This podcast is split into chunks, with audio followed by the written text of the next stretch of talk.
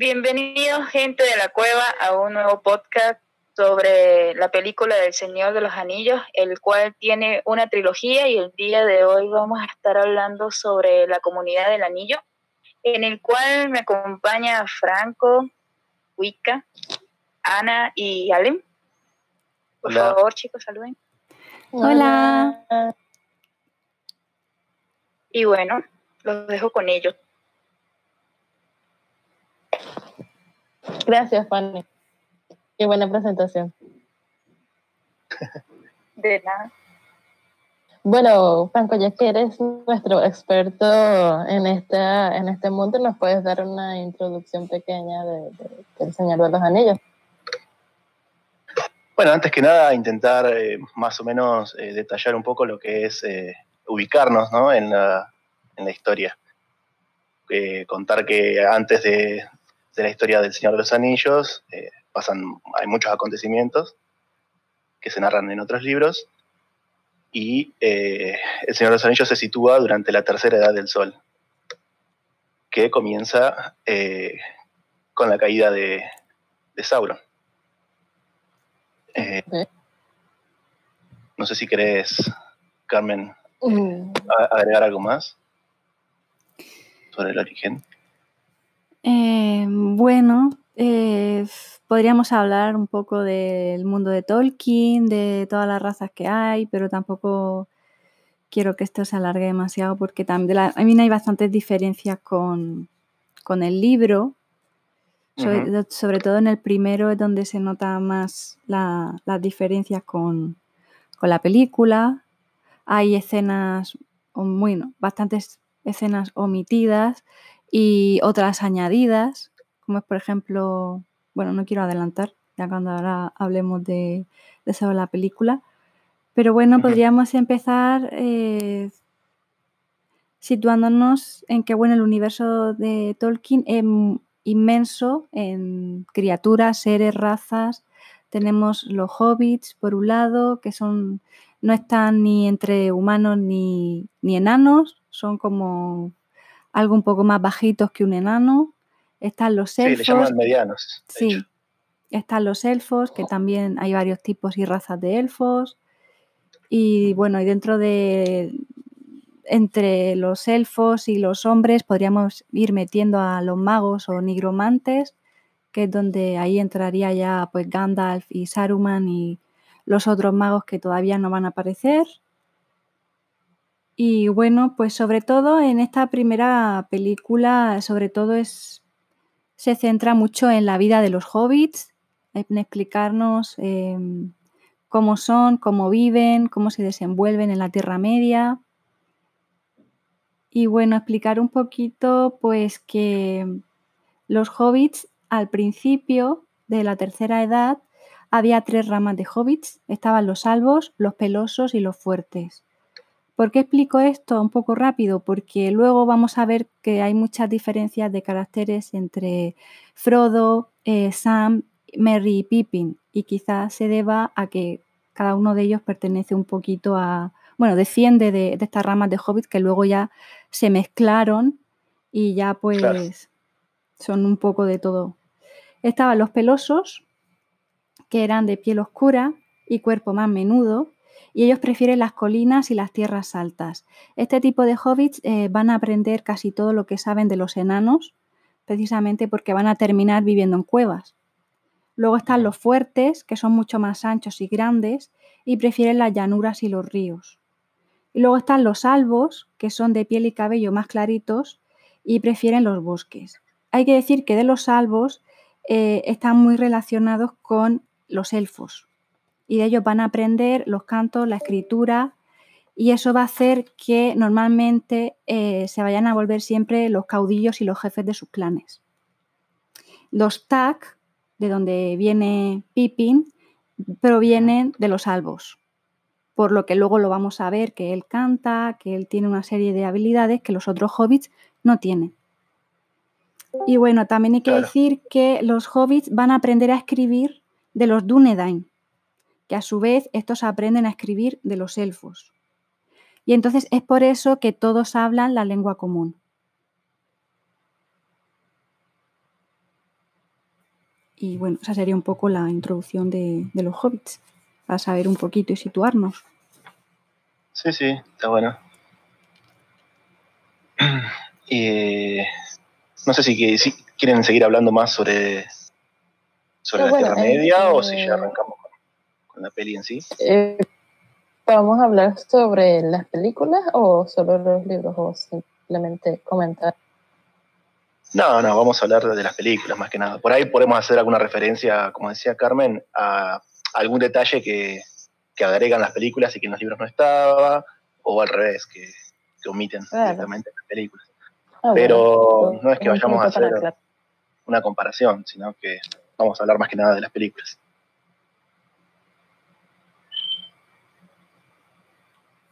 Claro, ese es un punto importante porque a la hora de hablar sobre esto, pues siempre va a haber debate entre las dos. Está tanto en la producción como película, como la creación del mundo en el libro. La primera película, más, más que nada, nos, va a presentar un poco eh, a grandes, muy grandes rasgos eh, lo de la creación del anillo, eh, un poquito nos cuenta sobre las razas, cuando vemos a los hobbits, nos damos cuenta que son una raza muy pacífica, que, no, que está como ausente de todo lo que pasa en la Tierra Media, y del viaje que, que, le encomiendan a Frodo de llevar el anillo primero a Rivendell, para que ahí decidan qué es lo que van a hacer. Una vez que saben que el anillo que tiene, que heredó de su tío Bilbo, es el, anillo único, ¿no? El, de Sauron. Que es el que controla al resto de los portadores de los anillos. Bueno, y si hablamos de los anillos, pues hay que hablar un poquito de cómo se forjan esos anillos, cuántos anillos hay y cómo funcionan.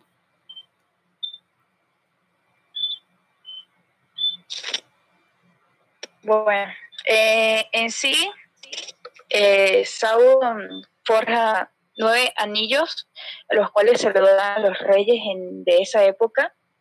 Después da siete a los enanos y tres a los elfos. Y después él crea el anillo único, que es el de Sauron, eh, el cual, si mal no me equivoco, él llega a tener unos anillos de los enanos y los elfos sí mantienen los de ellos. Sí, exactamente. Los reyes eh, sí tienen sus anillos, pero ellos quedan como, como, un, como se puede decir, como un alma en pena, eh, llamados los Nazgûl, que son los que van a seguir al portador que tenga el anillo único, que en tal caso sería Frodo.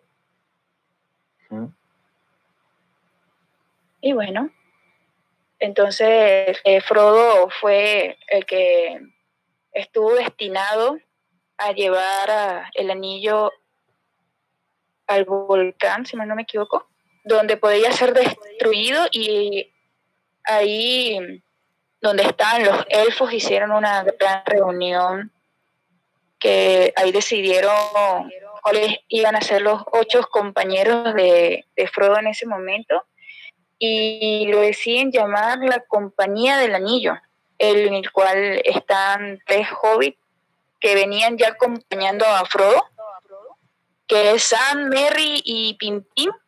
Eh, está el mago Gandalf. Ajá, entonces eh, Gandalf, que es un mago. Tenemos a Boromir, que es un hombre común y corriente. Eh, también tenemos a Aragorn, a Legolas y a Gimil, que es un enano, y Legolas es un elfo, los cuales eh, ellos acompañan a Frodo a, destruir el anillo en el volcán, en el cual... En el Monte del eh, Destino. ¿Cómo? En el Monte del Destino. Ajá, en el Monte del Destino. Y tenemos que ellos van en camino, pero está también otro mago llamado Saruman que decide unirse con Sauron y, o sea, impide de que Gandalf vaya por vía tierra.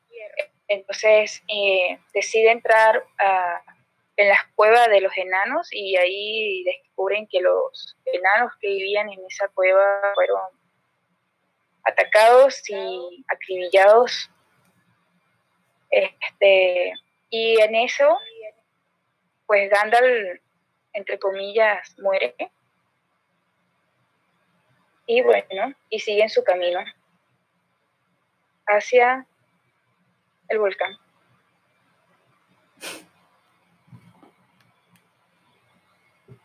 ¿Algo más que quieren acotar ustedes?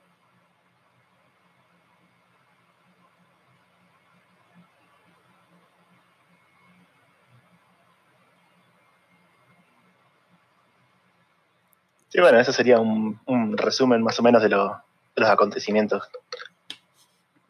que pasan eh, en la primera película. Faltan por ahí un poco la parte en la que llegan a, a Lothlorien y reciben eh, las bendiciones y, mucha, y algunos objetos de parte de Galadriel y Celeborn. Eh, bueno, y después pasa lo de. ¿Cómo es?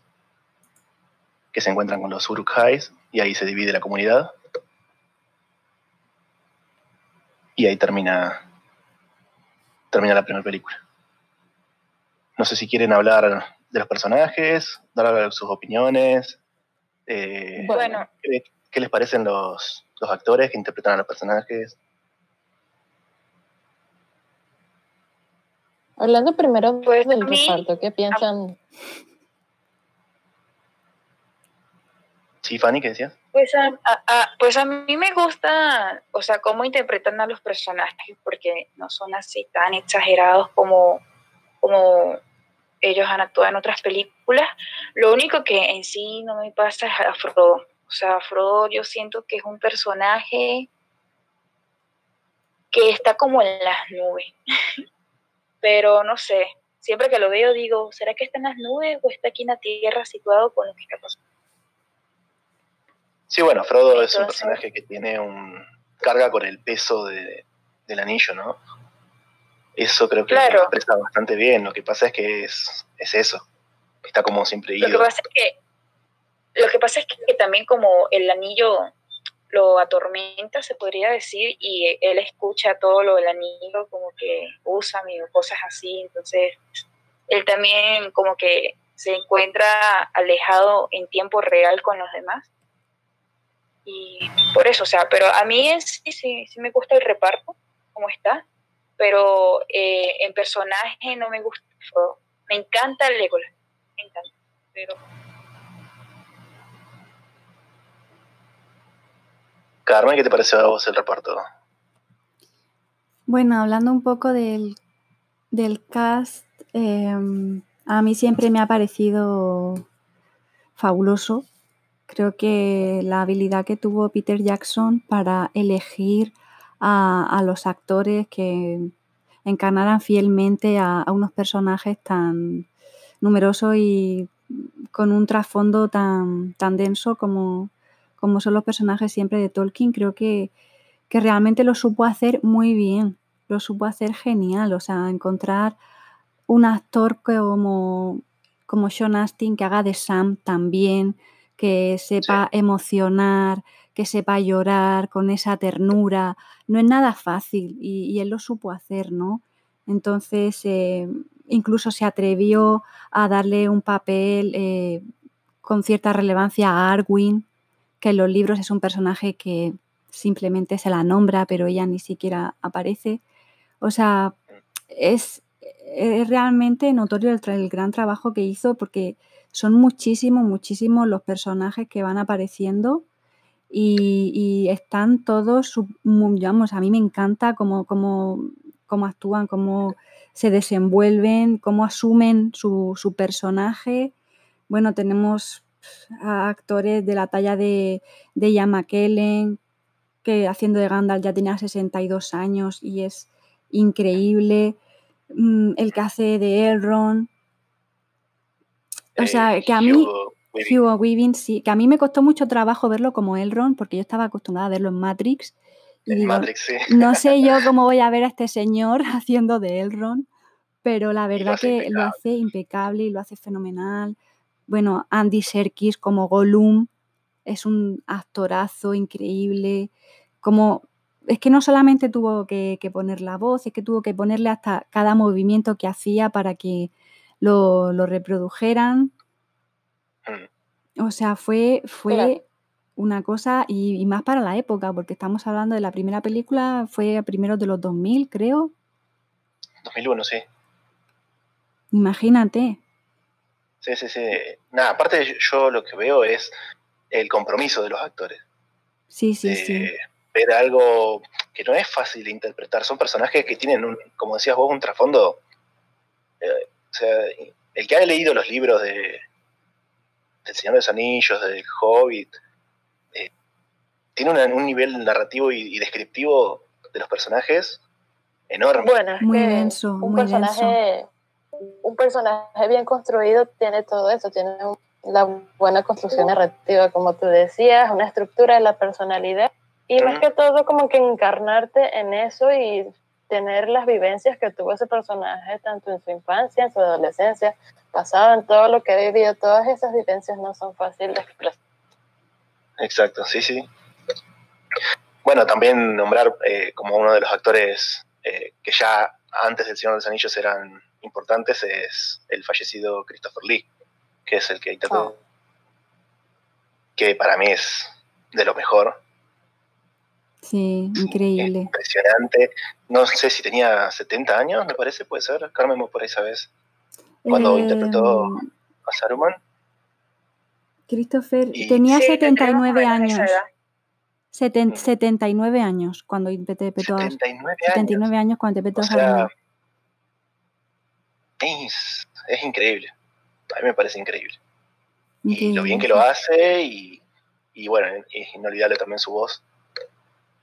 Esa voz tan profunda, que también caracterizaba a Saruman, no solamente al actor, ¿no? Y los, los cánticos y todo. Que no era solamente hablar, o sea, es que era impecable. Un idioma, aprenden élfico. Sí, sí, sí, sí, se tienen que poner. Hasta Liv Tyler tuvo que ponerse a aprender para hablar en élfico. O sea, el compromiso de los actores es... bueno, como ellos mismos dijeron hace poco en el, en el, directo que hicieron, eh, mm. se convirtieron como en una, en una pequeña, bueno, una pequeña, una gran familia que fueron de alguna manera eh, madurando juntos y creciendo juntos porque fue una superproducción tremenda y bueno, no sé cuánto tiempo estuvieron hasta que acabaron la tercera película, pero me imagino que sería bastante, bastante tiempo. Sí, fueron, fueron varios años. Y en eso hay que recalcar a, a, Peter Jackson, que la verdad que hizo un trabajo, porque antes de esto, Peter Jackson era un... Desconocido. Desconocido, sí, realmente. Y bueno, se jugó todo por esto y, y la verdad que es un genio. Lo que hizo fue una obra maestra. Le quedó súper bien. Sí, sí. Y a todo esto se suma también una de las mejores bandas sonoras que he escuchado en, las, películas. Bueno, es que eh, el, director es otra leyenda.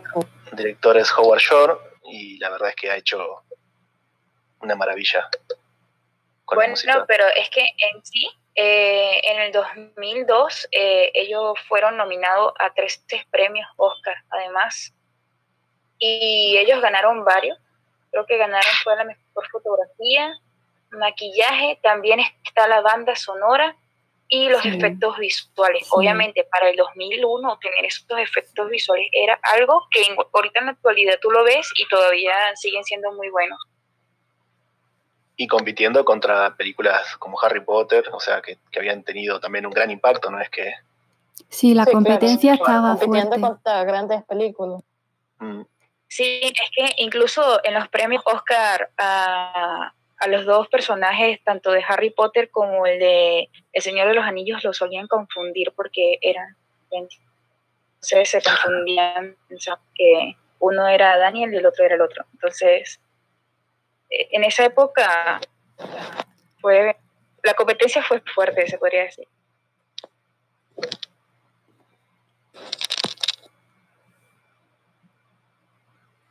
Bueno, este, aparte de todos los personajes, el reparto, los directores, la banda sonora, eh, no sé, ¿qué más se podría agregar? Porque es un tema bastante extenso que qué cosas del libro podrían poder agregar en este momento.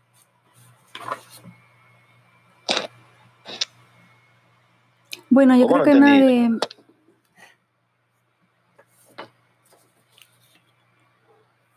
Bueno, este, no, no hablan todos a la vez que, que me confunden.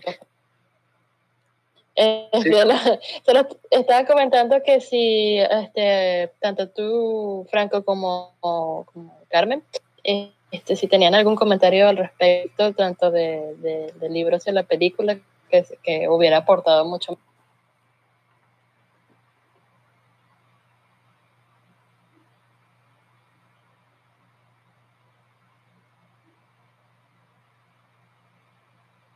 Sí, no sé qué, qué, iba, qué había empezado a decir Carmen.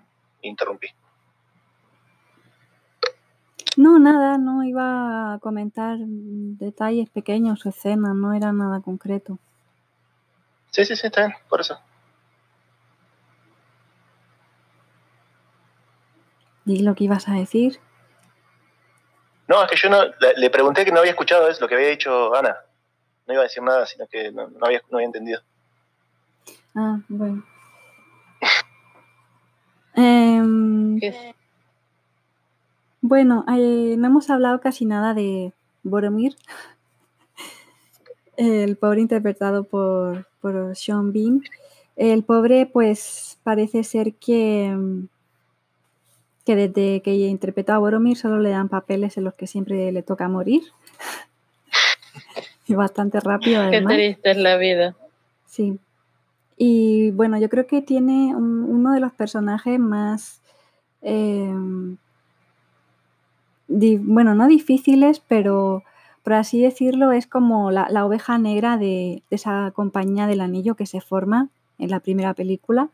El consejo de Elrond, eh, en tanto elfos como enanos y humanos, eh, bueno, llegan a la conclusión o toman la decisión, aunque realmente Frodo se ofrece voluntario para ser el que cargue con el anillo, em, de, que, de que sea Frodo y los demás pues le van a acompañar. Eh, digamos que ese Boromir es como la, oveja negra del grupo, ¿no? El que quiere quedarse el anillo, el que no está muy seguro con la idea de adentrarse en Mordor para poder llegar a destruirlo y, creo que, choca mucho con esa eh, ingenuidad, bondad que caracteriza prácticamente a todos los personajes, porque no vemos a ninguno de ellos, ni a Legolas, ni a Gimli, ni en ningún momento que tengan ni siquiera una pizca de maldad o una pizca de, un poco de egoísmo, ni siquiera. O sea, es que son demasiado perfectos, demasiado impolutos y Boromir va a romper, va a chocar contra todo eso, ¿no? Porque él es todo lo contrario. Es como que refleja eh, al humano, a la raza de los humanos. Exactamente, exactamente. De, voluntad, ¿no? Sí. fáciles, fáciles de caer en cualquier tentación, egoístas por naturaleza, que piensa más en sí mismo, etc. Eh, es, como tú dices, es, es el reflejo calcado de lo que es la raza humana, completamente. Exacto. Entonces, eh, bueno, yo creo a mí es un personaje que, me gusta bastante por, por la realidad que, muestra, ¿no? Que choca completamente con todos los personajes. Y bueno, pues detalles. Mm, hay cosas interesantes, como por ejemplo, al principio, cuando Frodo descubre eh, que lo que le ha dejado Bilbo es el anillo único, cuando Gandalf lo lanza las llamas, y ven el mensaje escrito y tal. Entonces, eh, bueno, ahí tiene una conversación con Gandalf en la que hablan sobre Gollum y le dice que, que bueno, que como él, que, que él y los elfos han rastreado a Gollum y ninguno de ellos ha sido capaz de matarlo. Y le hace Gandalf esa reflexión de que, bueno, si tú no puedes devolverle la vida a gente que merece vivir y muere, pues tampoco te, te vayas tan a la ligera de, de matar a nadie, ¿no? Pero yo creo que en realidad Gandalf no es que fuera tan magnánimo de perdonarle la vida a Gollum y los elfos mucho menos. Yo creo que realmente lo que pasa es que no quieren matar a Gollum porque es el único superviviente del anillo único. Quiero decir, todos los demás que habían poseído el anillo único han muerto. Todos. No queda ninguno que haya sido portador del anillo y que viva. El único es Gollum. Entonces yo creo que tanto Gandalf como los elfos dejan un poco ahí a Gollum tipo experimento. A ver qué pasa, ¿no? a ver, a ver qué pasa con él, a ver hasta dónde llega, a ver si es posible que haya alguna solución para él o no. Simplemente lo tienen ahí un poco como, como conejillo de indias. Y, en, esa, en esa conversación con Frodo creo que Gandalf no es del todo sincero, la verdad.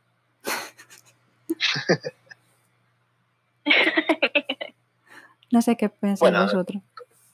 Gandalf es eh, uno de los personajes más sabios que puede haber en, en la Tierra Media, así que es probable que también no haya, no haya dado a conocer sus verdaderas intenciones a, Frodo, sino simplemente... Su lado oscuro, que lo tiene.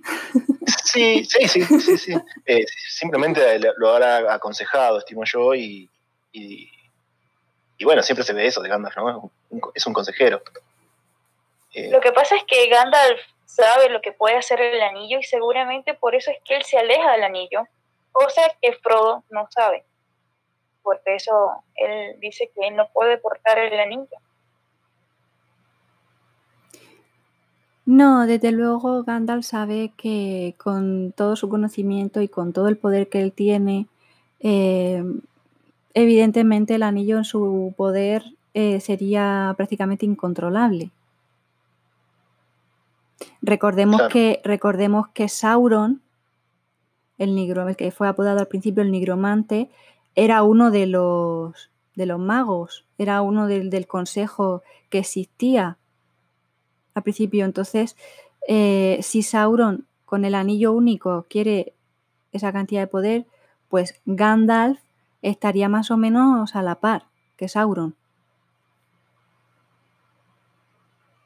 Sí, el mismo Gandalf lo explica, o sea, él usaría el anillo para hacer el bien, pero, pero se terminaría seducido por, el, se terminaría corrompiendo, claro. Por la maldad. claro. La maldad. No se quiere ir al lado oscuro. Bueno, a mí siempre lo que me ha llamado mucho la atención de Tolkien es cómo presenta esa bondad absoluta, ¿no? O sea, para Tolkien como que no hay medias tintas. O eres muy, muy bueno o eres muy, muy malo.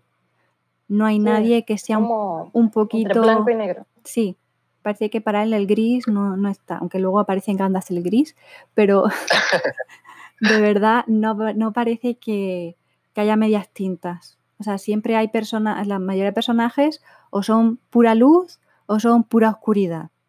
Y eso como Por eso llama tanta la atención sí. Eh, Boromir, ¿no? Que está ahí en el medio. Creo que es uno de los únicos personajes que, que vemos ahí titubear.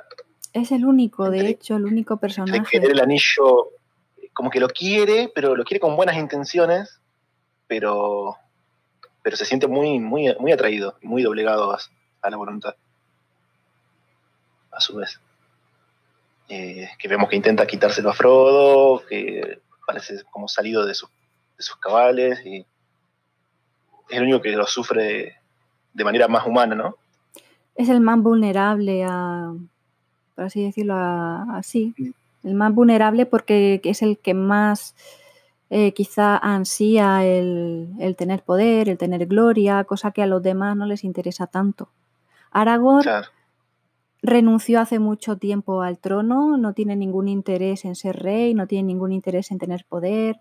Legolas es un elfo y los elfos, eh, quizá porque son inmortales, tampoco les interesa gran cosa el poder, están de paso por la Tierra Media, entonces los enanos viven en sus cuevas, alejados de todo, y los hobbits más de lo mismo. Entonces, eh, el único que tiene ansias de poder y ansias de querer aspirar a más es, es la raza humana, eso está claro. Que también son los que más han sufrido, ¿no es cierto? Porque están en constante guerra con Mordor. También eso, eso tira un poco, ¿no?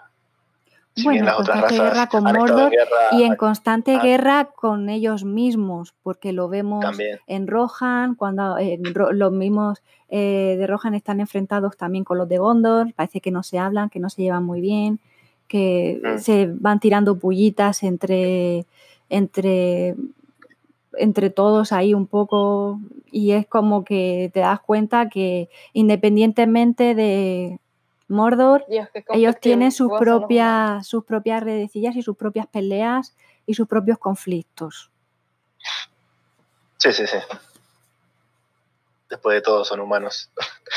Qué complicados son los humanos. Sí, pero a mí, ejemplo, a mí, a mí sí me gusta el personaje de Boromir porque él a pesar de que quiere poseer el anillo, eh, él les enseña a Merry y Pipín como a combatir, entre comillas, y también los protege, incluso cuando anda con ese deseo de que quiere quitarle la anillo a, Frodo, él, él, tiene, o sea, él se va a buscar a, a Merry y a Pimpín para, para protegerlo.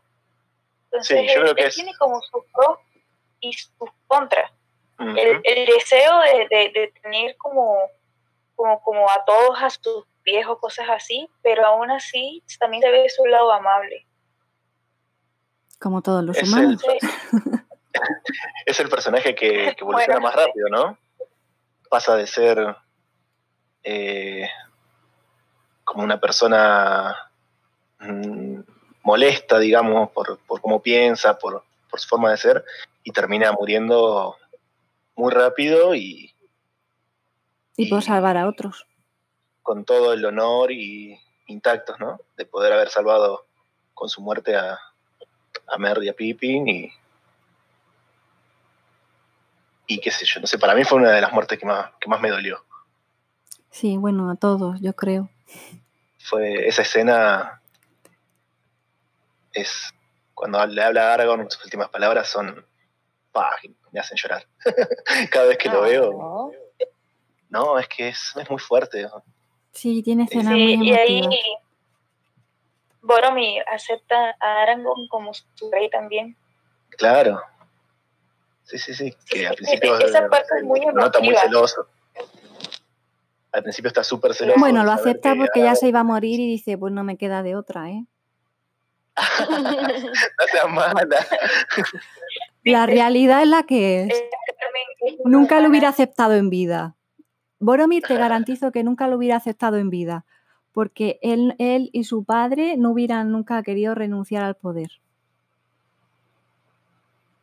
Y pero, son situaciones límites. Se, puede arrepentir, Carmen. No necesariamente. Puede ser que en la muerte. pero se arrepintió y, Los hombres solo se arrepienten en la muerte, Fanny. Seguramente o cuando la ven cerca. Eh, no lo dijo por orgullo o cosas así también. ¿Quién sabe? Hay que preguntarle al escritor. Sí, vamos a hacer una ouija, vamos a invocar a Tolkien y que nos cuente. Fanny.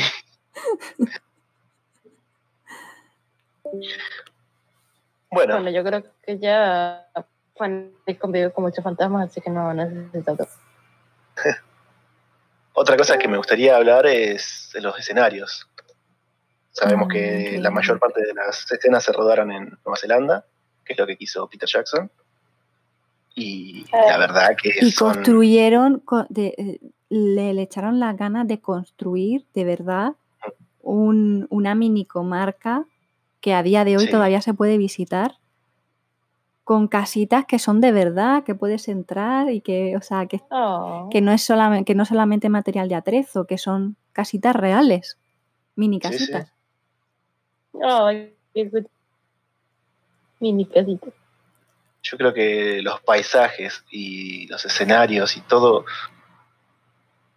son increíbles y muy difícil y de muy difícil acceso porque el mismo Peter Jackson ha dicho en repetidas entrevistas que en muchas zonas tenían que ir en helicóptero que por Mm. cierto a, a Sean Bean le daba terror, le da terror volar, tiene, tiene pánico a volar, y cuando le hacían esa- esas escenas que las que tenían que desplazarse en helicóptero, decían que él estaba que, que le, ten- le tenía a Orlando Bloom que agarrar la mano porque le temblaba Oh, al pobre. O sea, y, y los, la- lo- lo- los soltaban allí. Te quiero decir, e- el helicóptero llegaba, los soltaba en una montaña o los soltaba ahí en mitad de un bosque o lo que sea. Y, y Peter Jackson gritando desde el helicóptero, gritando desde no sé qué, correr para la derecha, correr para allá, ahora correr para el otro lado. O sea, y así a lo mejor se tiraban una hora.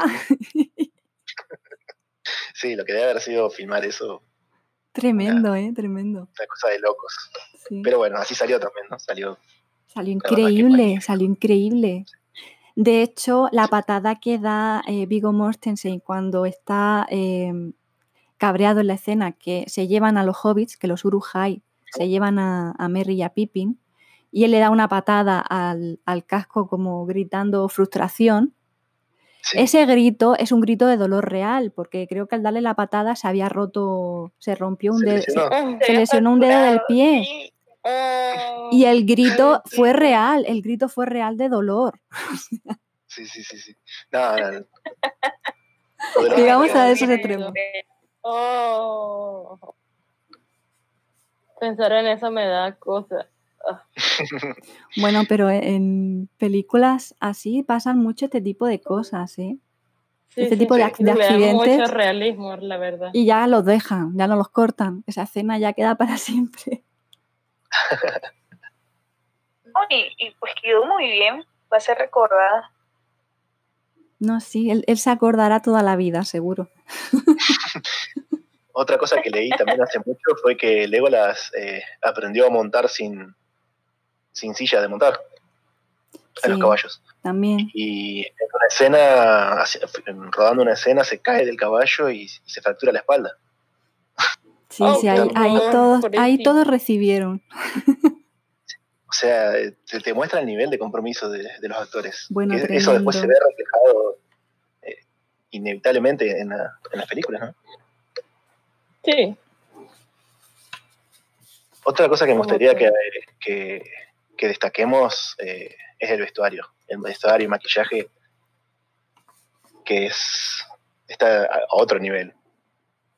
Porque habiendo visto ya los libros y viendo los detalles con los que describe la vestimenta de los elfos, la vestimenta de los hobbits, eh, y que estén tan bien representados en las películas, que vos veas detalles eh, como las hojas que sostienen los eh, las capas élficas, todos esos pequeños detalles que parece que no, pero la verdad es que son también un combo, hacen un combo. Eh, hasta el pan de lembas que le da Galadriel a los hobbits. pan de Es, es, es real, o sea, lo, cocina, lo llegaron a, a preparar y a cocinar.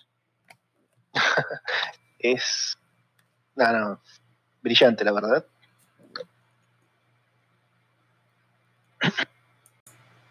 Por el vestuario. Sí, ganaron un Oscar por el No, y, vestuario. y mal no me equivoco, ellos entraron eh, como al top de las mejores 100 películas estadounidenses. Esto es El Señor de los Anillos, pero no me acuerdo en qué año fue.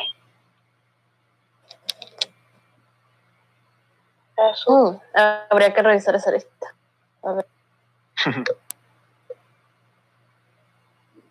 Otro actor que también fue muy sufrido, el pobre lo pasó bastante mal, fue John Reese, el que hace de Gimli, porque todo el, ma- el maquillaje que llevaba y la barba que le, que le pusieron con el- junto con el casco, dice que se le formaba ahí una masa que le produjo, le Oh. produjo una, una dermatitis y una reacción alérgica, que el pobre estuvo fatal un montón de tiempo y que tenía que estar aguantando el picor y el dolor durante un montón de horas porque no se lo podía quitar hasta que terminara el rodaje. O sea, fue un sufrido, ¿eh? Sí, sí, sí. Y también otro actor de avanzada edad, que no me acuerdo cuántos tenía, pero tenía 50 y 50 y pico, me parece. Eh, cuando hacía de Gimli tenía 57 años. Ahí está, ¿ves? Sí, o sea, son actores. Sí. Ellas son grandes para algunas, para algunas cosas. Para aguantar, sobre todo. Porque el resto eran, estaban iniciándose, tanto el Elijah Wood como, como, como- Bueno, el más joven de todos era el Ian Wood porque el- los demás ya, bueno, el más joven era el Ian Wood, Liv Tyler y, lo- y Orlando Bloom, que tenían, Bloom, pues tenía, Elijah tenía 20, Liv Tyler tenía 24 y Legolas también tenía 24. Ay, Legolas, Orlando Bloom. Claro, eran, estaban los actores en sus inicios, eh, Sí, que mamaron mucho de lo que, de sí. los actores que es más grandes, ¿no es cierto? Ya tenían mucha más experiencia y, y eso se, el combo eh, me parece muy, muy bueno también. Se nota, Pero para ser actores, algunos que apenas tenían experiencia o que estaban iniciándose, como tú dices, hicieron un papelón, ¿eh? es que o Hicieron sea, un Frodo papelón. primero- es el protagonista del- de la historia, ¿no? Sí, Todo gira en torno a él, a pesar de que por ahí es el más, el más insignificante de todos o el más eh, vulnerable de todos. Es, es el Y que se la pasa en la, en la nube. ¿Cómo? El que se la pasa en la nube. Sí, bueno, no es que se la pase en la nube, él lleva la carga eh, Claro, de, de la claro, pero o sea, él, o sea, eso es lo que yo decía, él escucha todo lo que el anillo le, le dice, pero si tú ves, se lo pasa como en las nubes, pero está escuchando el anillo. Sí, pero realmente la, Aya supo reflejar, incluso con miradas, con, con expresiones, sí, a veces en escenas en las que no tiene apenas diálogo y simplemente es eh, la, la mirada de sufrimiento que tiene el personaje, o sea, es muy real. sí, sí, sí, sí. Sí, transmite, transmite una mirada, una tristeza, un sufrimiento Sí, que para un actor tan joven, la verdad que es, con 20 años que tenía. es impecable. Hoy en día no encuentras a nadie que haga eso, a nadie. Bueno, por algo triunfaron como triunfaron, ¿no? Después, no es que hicieron El Señor de los Anillos y ahí murieron. Han tenido. eh, ha, ha sido un salto. El Señor de los Anillos ha sido un salto para muchísimos, para la mayoría. Sí, incluso para Vigo Mortensen que no quería hacer de Aragorn, no quería el papel, Mira, y si no lo llega a hacer, ¿dónde estaría? sí, sí, sí. Y sí, porque la verdad es que para él pasó de ser un actor totalmente desconocido a no parar de hacer películas después.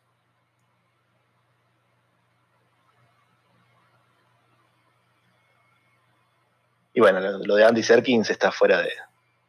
eh, es fuera de serie, como decías vos. Es un fuera de serie totalmente. Sí. Eh, lo escuchaba también en la, en la llamada esa que hicieron, videollamada. Sigue haciendo la voz de Gollum como si. como si nada. Yo, eh, él, él ha llegado a ser actor de doblaje, puede ser. No estoy Ay, no segura, estoy pero no, no, lo, no, lo, no lo puedo asegurar, pero yo diría que él ha, ha llegado a ser actor de doblaje. Quizá por eso tenga esa facilidad para, para cambiar o hacer voces. No lo sé. No puede ser. Acá dice actor, director de cine y escritor británico. Ay, también es escritor, eso no lo sabía. Interpretó también a Snoke en, la, en Star Wars, en las últimas de Star Wars. Sí. Le hizo la, la voz. No lo sé, yo tengo que buscarlo de actor de doblaje porque tengo que, tengo que quitarme esa espina para saberlo. Sí. Pero bueno, más allá de eso, eh, cómo interpreta a una criatura que, que no, es, no es no es normal, ¿no? No es que tiene que interpretar a un hombre, a un elfo. Que no se sabe lo que es, o sea, yo creo que al principio nadie sabe lo que Claro. es Gollum hasta que no explican Sí, su sí. historia, porque en el libro, la historia de Gollum te la explican en el capítulo 2 del primer libro, pero en las películas no es hasta la tercera que nos explican todo el pasado de Gollum, toda su historia, todo, que realmente está muy bien distribuido así, yo no lo hubiera hecho tampoco de otra manera, porque creo que es el momento de Gollum, eh, a partir ya de, bueno, en la segunda empieza a adquirir más relevancia, pero a partir de la tercera ya es completamente ya eh, el protagonismo tanto para Frodo como para Gollum y, y- Claro. Y es ahí donde, donde, donde, donde conviene más explicar toda su historia. Y está muy bien repartido. Pero realmente es un personaje que al principio no se sabe lo que es bien, no se sabe si es un humano, si es una especie de animal, no se sabe con claridad. Y, desde luego es un, trabajazo actoral increíble el que, el hace Andy Serkin. Sí. sí, sí, sí, Quizás no, no tan destacado porque no es un personaje de los buenos, entre comillas, por así decirlo, pero lo que hace es, está en otro nivel actoral.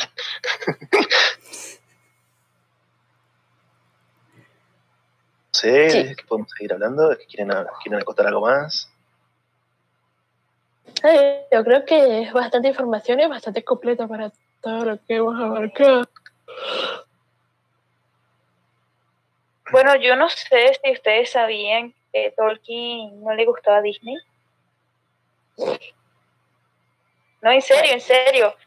En serio. No, es que, este, no, es que sí te lo creo. ¿A quién le va a gustar Disney? O sea, ¿quién quiere trabajar con Disney? Él cuando, cuando él firmó para que sus películas salieran, él puso que Disney no tuviera nada que ver con, con sus películas.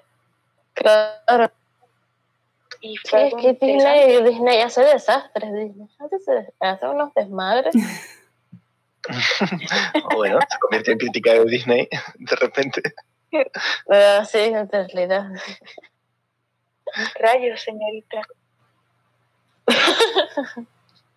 no, bueno, lo que el, el, tema este que tiene, que tuvo con los estudios Ghibli, que, que se los pasé por la, el transcurso del día que, o sea, simplemente ellos quieren agarrar lo que sea porque simplemente son Disney y hacer lo que se les da la gana y, o sea, no todo el mundo se va a dejar montar el pie por, por Disney.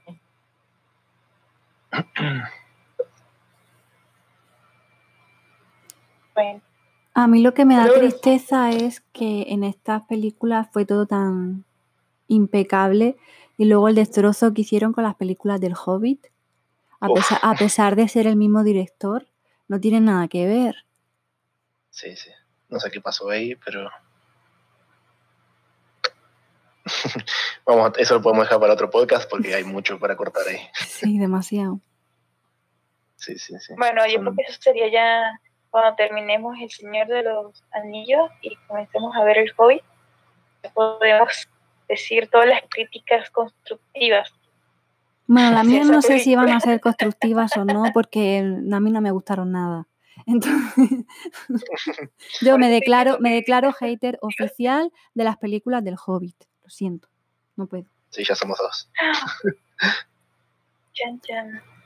Entonces, bueno, yo destacar. Cada quien es libre de elegir. bueno, Fanny, tú no te preocupes, te pueden gustar, no te vamos a colgar por eso. Es que yo, yo creo que la vi, pero es que no me acuerdo. Sí, sí, sí. Es que mira, yo cuando veo las películas y me parecen buenas, me acuerdo, pero si son malas, se van al basurero. Como dice Allen, se les borra la mente. sí, básicamente. Bueno, a destacar de la comunidad del anillo, a mí la, escena que más me impactó fue la escena del final y la, conversación que tiene Galadriel con Frodo cuando, cuando le dice que, bueno, le da, manda como una pequeña indirecta en la que le hace reflexionar a Frodo de que él va a tener que, que hacer el viaje solo porque está viendo ya que sus compañeros empiezan a pelearse entre ellos, porque está viendo que cada uno tiene una opinión distinta de lo que debe hacerse, de que a dónde tienen que ir, y que no, que esa, esa pequeña comunidad del anillo que, han formado entre, entre todos, como esa mini familia, que realmente no puede durar mucho más, ¿no? En lo que Galadriel le, le da a entender a Frodo en, en esa pequeña charla que tienen y, realmente Frodo lo asimila bastante, bastante rápido. No sé si es por, por motivo de Boromir o porque él ya lo va viendo que realmente no, no hay otra solución, ¿no? Que él tiene, tiene que hacer el camino eh, lo más solo posible para evitar eh, tentaciones con los demás o que, que, la oscuridad del anillo en sí se propague a, a los demás. Porque realmente es eso lo que estaba pasando. O sea, todas las discusiones, todos los problemas y todo lo que realmente estaba surgiendo en, en el grupo era por, yo creo, por los efectos de, de estar todos cerca del anillo. Sí, sí, sí. Ana, ¿cuál fue tu, escena favorita de la primera película? La primera película. Eh, me encantó la. A mí lo que me encantó fue la presentación. O sea, la primera imagen para los que no se. Para las personas que no leyeron el libro, la primera imagen de, que tenemos sobre el mundo y los anillos y todas las clases y, y razas que hay en este mundo, pues te dejan como que, wow, es, es algo bastante épico. Fanny. A mí me trató. no, no, a mí me trató la película en sí. No tengo parte favorita. ¿No tenés parte favorita? Es que, es que, o sea, toda la película está tan bien hecha. Mm. Cuando salen así los caballos del agua. Ay, no, es que todo es tan, tan hermoso y tan bien hecho. Es que lo hicieron con amor. Eso es lo que pasa. Y bueno. ¿Y, a ti? ¿Y para ti, Carmen?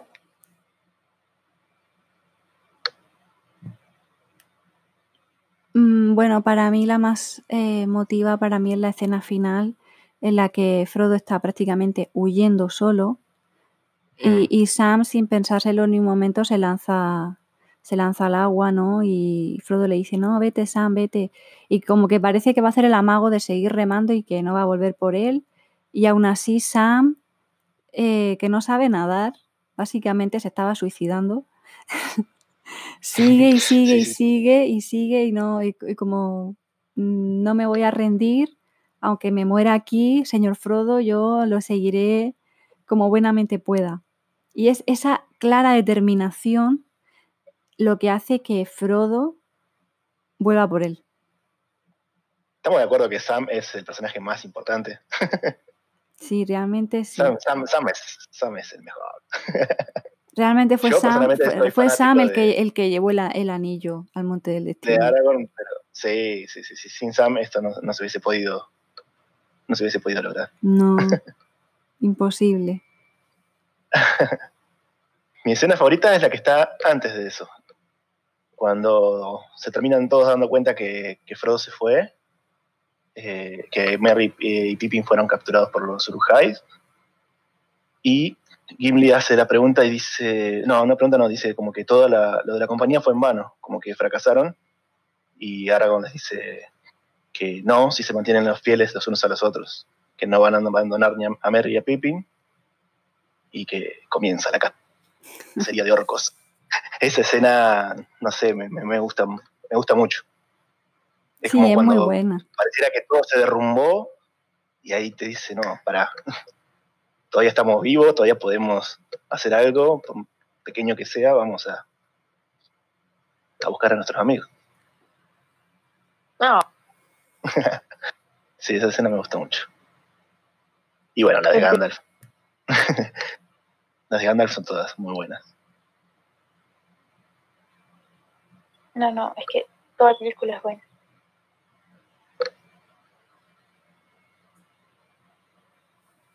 bueno, ¿qué les parece que así termina o concluye este podcast? Mm, sí, sí, sí. Antes me gustaría saber los personajes favoritos de cada uno. ya hablamos del momento favorito y ahora me gustaría saber cuál es su personaje o con cuál se, se, sienten identificados. Bueno, puede ser distinto con quién te sientas identificado a, ¿A, bueno, qué personaje te gusta no, No, en todos, obviamente. Pero a, algún personaje te tiene que, hacer algún ruido, algo. ¿O no? ¿Ninguno? Sí, No, bueno, yo no realmente de la película diría que con varios personajes me sentiría identificado, pero si me preguntas por nombres ya me van a pegar y no, no quiero que pase eso. Bueno, no, no identificado, eh, personaje favorito. Porque si, si no se complica mucho. Bueno, favorito Gandalf. Gandalf. Carmen. ¿Un personaje favorito o algo? Pues yo cuando la vi por primera vez, mi personaje favorito era Legolas. Legolas es hermoso. Legolas. Porque creo que. eh, Pero que, em, fíjate que no es porque fuese guapo ni porque fuera todo perfecto, sino porque era el que tenía menos reacciones humanas. Ajá. A él, a él nada le afectaba, a él nada le afectaba y a él nada lo perturbaba, todo le parecía siempre correcto y todo bien y todo estaba tranquilo y entonces a mí eso me parecía como wow, ¿no? O sea, nunca había visto un personaje así, Que no se inmute ante que nada, inmute ante nada, exacto, nada le afecta. Es que eso lo, lo hace a propósito, calculo yo, por, por el hecho de que es un elfo que ha vivido miles de años y que no hay algo que en el mundo que lo, que lo sorprenda tanto, ¿no?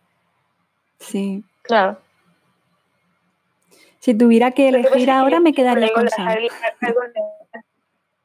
¿Qué? O sea, Legolas es como alguien súper neutral. Así como que, ok, ok, ok, tú también, ok, también para ti. Alguien súper tranquilo. Pero a, a la hora de la batalla eh, es todo un pro con el arco.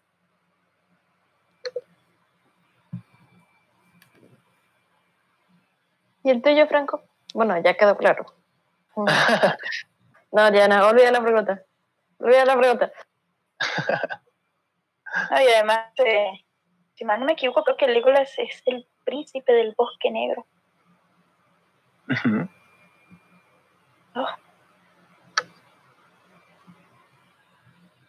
Bueno, faltaría alguien que nos diga. ¿Allen está por ahí? No está. No, no está. Pero bueno, Bueno, no sé si quieren agregar algo más o ya terminamos con, con esta primera parte. Am,